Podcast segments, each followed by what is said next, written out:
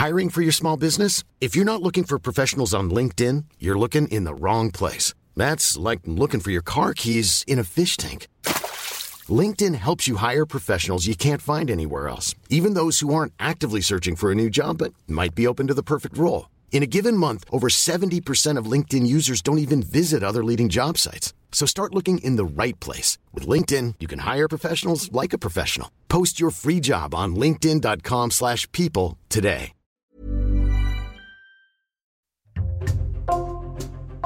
Bonjour, c'est Jules Lavie pour Code Source, le podcast d'actualité du Parisien. Le 12 septembre, Emmanuel Macron a annoncé le lancement d'une convention citoyenne sur la fin de vie.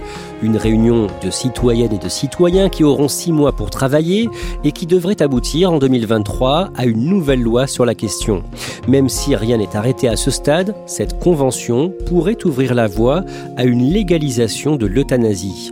En France, cela fait plus de 20 ans que la mesure est régulièrement évoquée, mais jusqu'ici, les gouvernements successifs n'ont pas souhaité l'adopter. Code Source résume ces deux décennies de débats avec Bérangère Le Petit, journaliste au service Société du Parisien, elle couvre la question de la fin de vie.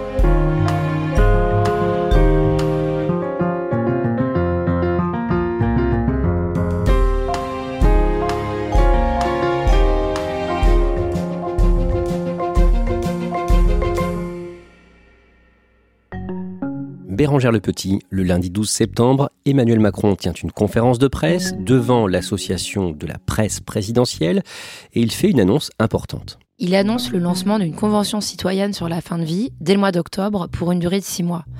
Et le cas échéant, insiste-t-il bien, cela fera changer le cadre légal de la loi, qui est la loi Claes-Leonetti, adoptée en 2016. En clair, ça veut dire quoi? En clair, ça veut dire qu'il ouvre le débat sur le sujet de l'euthanasie. Alors on va voir comment on en est arrivé là et pour bien comprendre il faut commencer à la fin des années 90 quand le socialiste Lionel Jospin est le Premier ministre de cohabitation du président Jacques Chirac. Une loi est votée sur la fin de vie, loi portée par un certain Lucien Neuwirth, un sénateur de droite. À ce moment-là, c'est le père de la pilule, Lucien Neuwirth, qui est à l'origine de la première loi sur la fin de vie. Lui reconnaît le droit à bénéficier de soins palliatifs pour être soulagé en fin de vie et dans cette loi, il organise aussi le développement des unités de soins palliatifs dans les hôpitaux et les cliniques. Les soins palliatifs, c'est quoi en quelques mots? En fait, les soins palliatifs, ils sont administrés aux patients en fin de vie, aux patients qui sont atteints d'une maladie incurable, et ils visent à soulager la douleur et à assurer la meilleure qualité de vie possible aux patients. Et en mars 2000, le Comité consultatif national d'éthique rend un rapport sur la question de la fin de vie. Pour la première fois, le CCNE reconnaît qu'il peut y avoir des exceptions. Il propose la notion d'engagement solidaire et d'exception d'euthanasie. Et précisons qu'il ne s'agit bien sûr que d'un avis. Deux ans plus tard, en mars 2002, une grande loi sur les droits des malades est adoptée, la loi Kouchner, du nom de Bernard Kouchner, le ministre de la Santé à ce moment-là. Qu'est-ce qu'elle prévoit sur la fin de vie? C'est la première loi qui consacre le droit du patient de prendre des décisions concernant sa santé. En fait, la, grande innovation de cette loi, c'est la création de la personne de confiance qui sera désignée en amont par le malade. C'est elle qui sera consultée sur les bonnes décisions à prendre si la personne ne peut plus s'exprimer et qu'elle est trop malade. Et enfin, dans cette loi, il y a aussi le fait que les, les soignants devront s'assurer que leurs patients meurent dans la dignité. C'est la première fois qu'on parle de ça. Que se passe-t-il la même année en Belgique? La même année en Belgique, c'est le vote de la loi euh, qui fait encore référence aujourd'hui. C'est la loi de 2002 qui dépénalise l'euthanasie. Après les Pays-Bas, la Belgique a donc décidé de légaliser partiellement l'euthanasie dans un cadre extrêmement strict. Après un long débat, l'autorisation de la mort douce pour préserver la dignité humaine n'a pas suscité de violentes polémiques. L'euthanasie pourra donc dans ce pays être appliquée à tout majeur ou mineur arrivé en phase terminale d'une maladie incurable qui en formule la demande. Alors d'un mot, c'est quoi l'euthanasie? En fait, l'euthanasie, à l'origine, c'est le fait d'avoir une mort douce, qu'elle soit naturelle ou pas. Enfin, ça vient du grec. Mais par extension, et euh, aujourd'hui, l'euthanasie, c'est devenu en fait une manière de désigner l'acte médical qui vise à provoquer le décès d'un individu atteint d'une maladie incurable. En septembre 2003, une femme, Marie Imbert, donne la mort à son fils, une affaire qui bouleverse la France. Vincent Imbert, euh, c'était un jeune pompier qui avait été victime d'un accident de la route en 2000. Et suite à ça, il était devenu muet, aveugle et tétraplégique.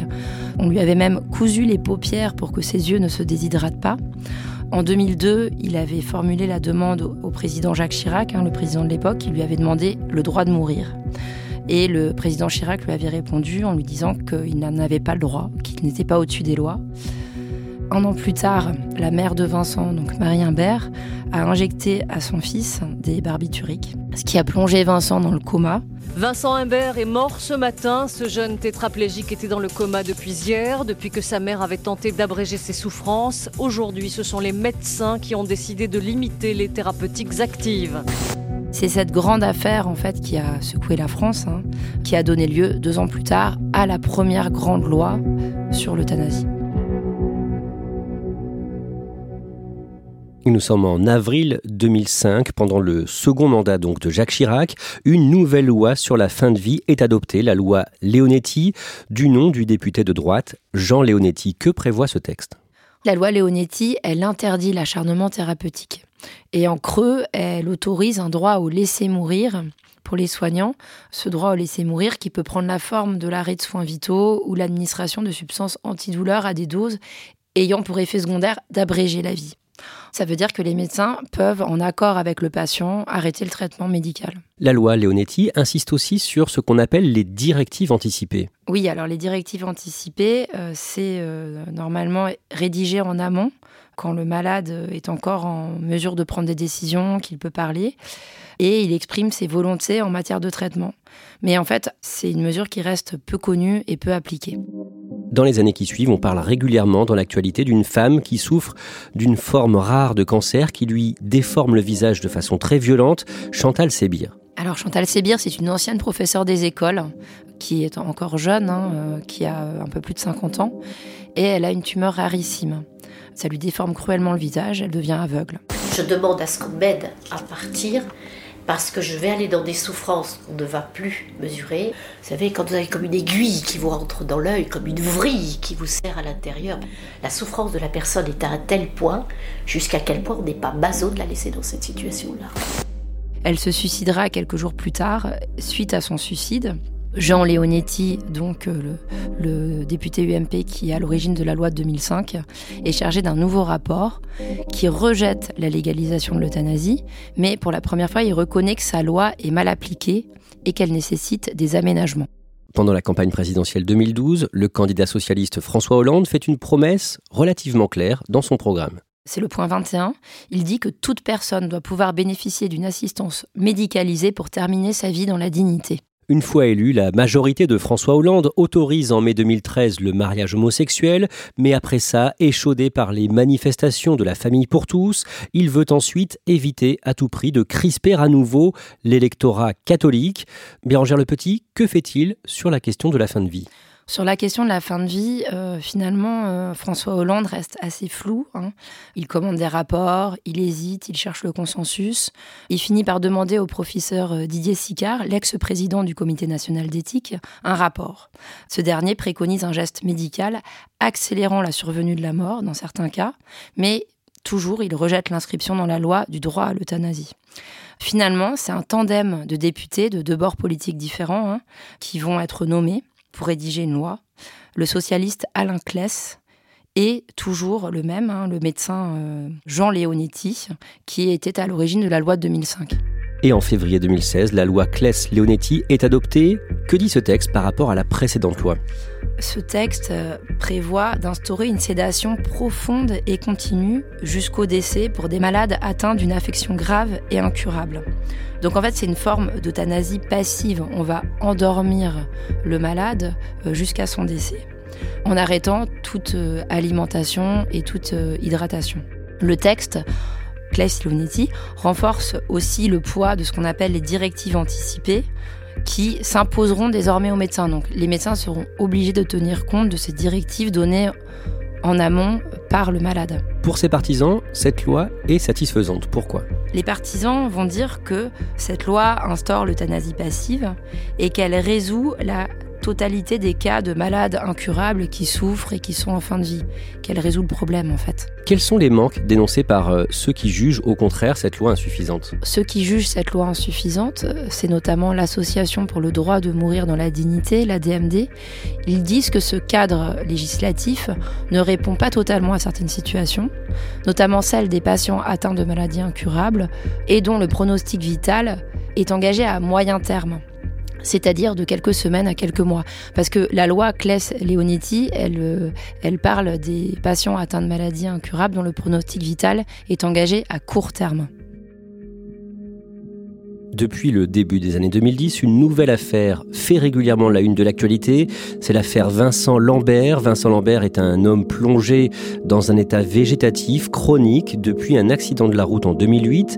Bérangère Le Petit, que se passe-t-il en juillet 2019 le 11 juillet 2019, Vincent Lambert meurt au CHU de Reims, et donc cela au bout de 8 jours et demi après l'arrêt des traitements et de l'alimentation qu'il maintenait en vie. C'est un docteur, le docteur Sanchez, qui finit par prendre cette décision. Il sera d'ailleurs poursuivi par les parents de Vincent Lambert, euh, qui sont de fervents catholiques et qui souhaitaient coûte que coûte maintenir euh, depuis des années leur fils en vie. L'épilogue d'un long feuilleton judiciaire et médiatique qui, de tribunaux en tribunaux, de cours de cassation en Conseil d'État jusqu'à la Cour européenne des droits de l'homme, a opposé deux clans. D'un côté donc le neveu et la femme de Vincent Lambert contre un acharnement thérapeutique.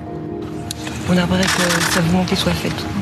De l'autre, ses parents qui, au nom de leurs convictions catholiques, ont toujours défendu le droit à la vie de leur fils. Avant ça, pendant la campagne présidentielle 2017, le candidat Emmanuel Macron a pris position sur la question de l'euthanasie. Lors euh, d'un entretien à la télévision, il euh, admet devant un journaliste qu'il souhaite choisir sa fin de vie. Et vous, vous voulez choisir votre fin de vie? Moi, je souhaite choisir ma fin de vie. Mais dans son programme, il dira qu'il veut maintenir et appliquer la loi Leonetti sur la fin de vie. Donc il y a une petite différence. Alors que se passe-t-il sur cette question une fois qu'il est élu pendant son quinquennat? Au niveau législatif, la loi n'évolue pas. Il ne se passe rien. En 2021, le 3 mars, une ancienne responsable politique française, Paulette Guinchard-Künzler, qui a été secrétaire d'État aux personnes âgées sous Lionel Jospin, est obligée de partir à l'étranger pour mourir. Elle était victime d'une maladie neurodégénérative irréversible. C'est l'ancienne secrétaire d'État aux personnes âgées du gouvernement Jospin. Elle est restée euh, deux ans, de 2001 à 2002. C'était une euh, fille d'agriculteur plutôt directe. Et donc, à 71 ans, atteinte d'une maladie génétique invalidante, elle a décidé de partir en Suisse où le suicide assisté est autorisé. Ce qui est troublant dans cette affaire, c'est que quelques années plus tôt, elle avait signé une tribune dans le monde où elle disait qu'elle était hostile à l'euthanasie, que la loi suffisait. Mais finalement, elle a dû changer d'avis. Bérangère Le Petit, quelques semaines plus tard, en avril 2021, à l'Assemblée, un député défend une proposition de loi pour instaurer un droit à une fin de vie libre et choisie. C'est Olivier Falorni, un député de gauche.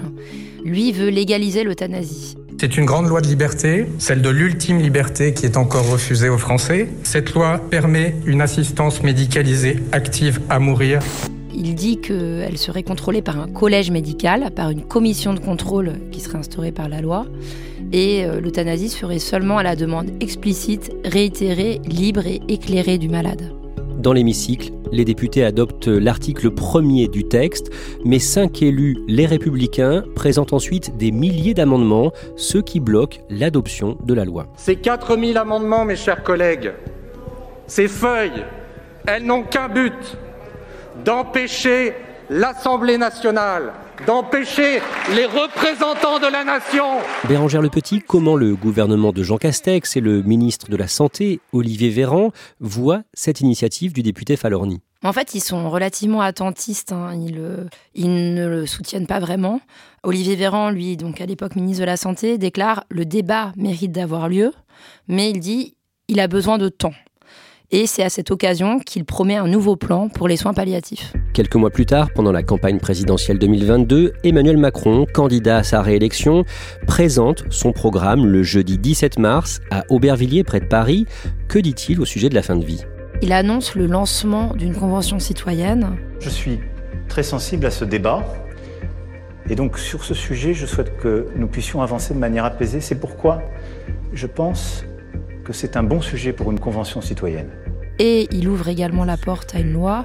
Euh, il dira euh, ensuite que sur la base des conclusions de cette convention, on pourra ou non aller au bout du chemin qui sera préconisé. Quelques jours plus tard, en marge d'un déplacement de campagne en Charente-Maritime, le président candidat fait une confidence. Face à une femme qui l'interroge sur l'un de ses amis atteint de la maladie de Charcot, il se déclare en faveur d'une évolution vers le modèle belge. Donc en creux, il se déclare pour une dépénalisation de l'euthanasie.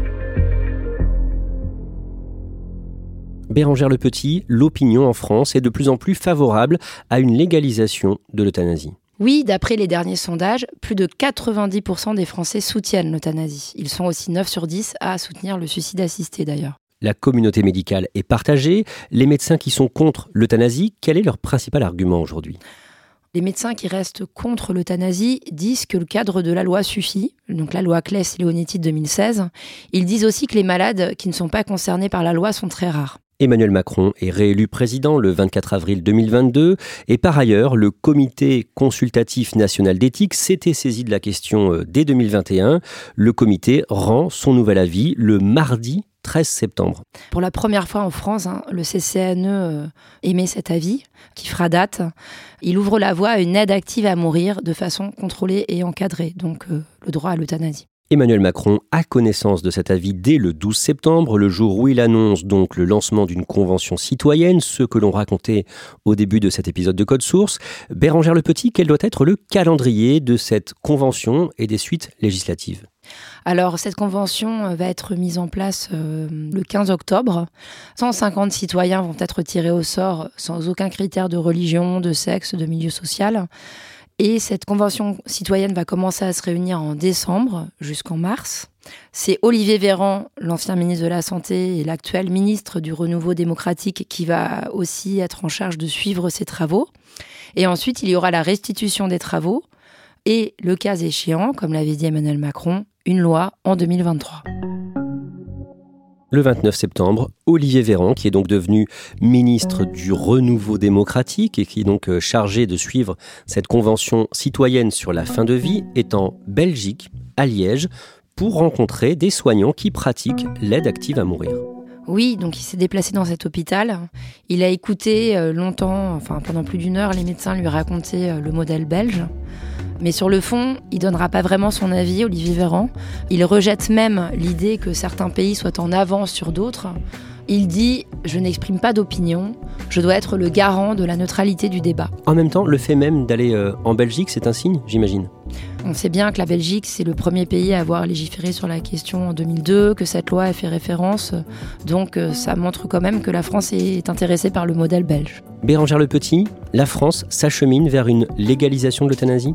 C'est encore difficile de le dire parce qu'il n'y a pas eu d'annonce officielle, mais vu la large adhésion des Français à cette idée, comme on le voit bien dans les sondages, on peut tout de même prévoir que la Convention citoyenne va se ranger à l'avis de la majorité des Français.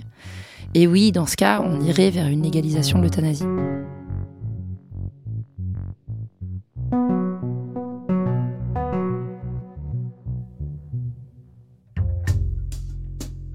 Merci à Bérangère Le Petit. Cet épisode de Code Source a été produit par Clara Garnier-Amouroux et Thibault Lambert. Réalisation Julien Moncouquiole. Code Source est le podcast d'actualité du Parisien. Nous publions un nouvel épisode chaque soir de la semaine. Pour n'en rater aucun, n'oubliez pas de vous abonner sur votre appli audio préférée.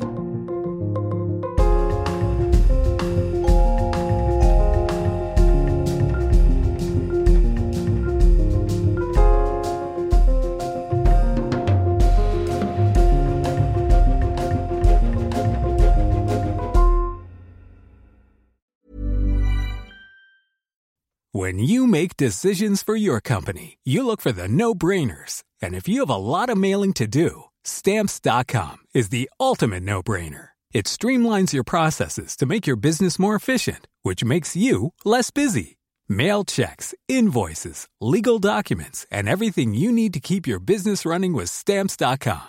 Seamlessly connect with every major marketplace and shopping cart Schedule package pickups and see your cheapest and fastest shipping options from different carriers. With rates up to 89% off USPS and UPS rates. And with the Stamps.com mobile app, you can take care of mailing and shipping wherever you are. Make the same no brainer decision as over 1 million other businesses with Stamps.com. Sign up with Code Program for a four week trial, plus free postage and a free digital scale. No long term commitments or contracts. That's stamps.com. Code Program.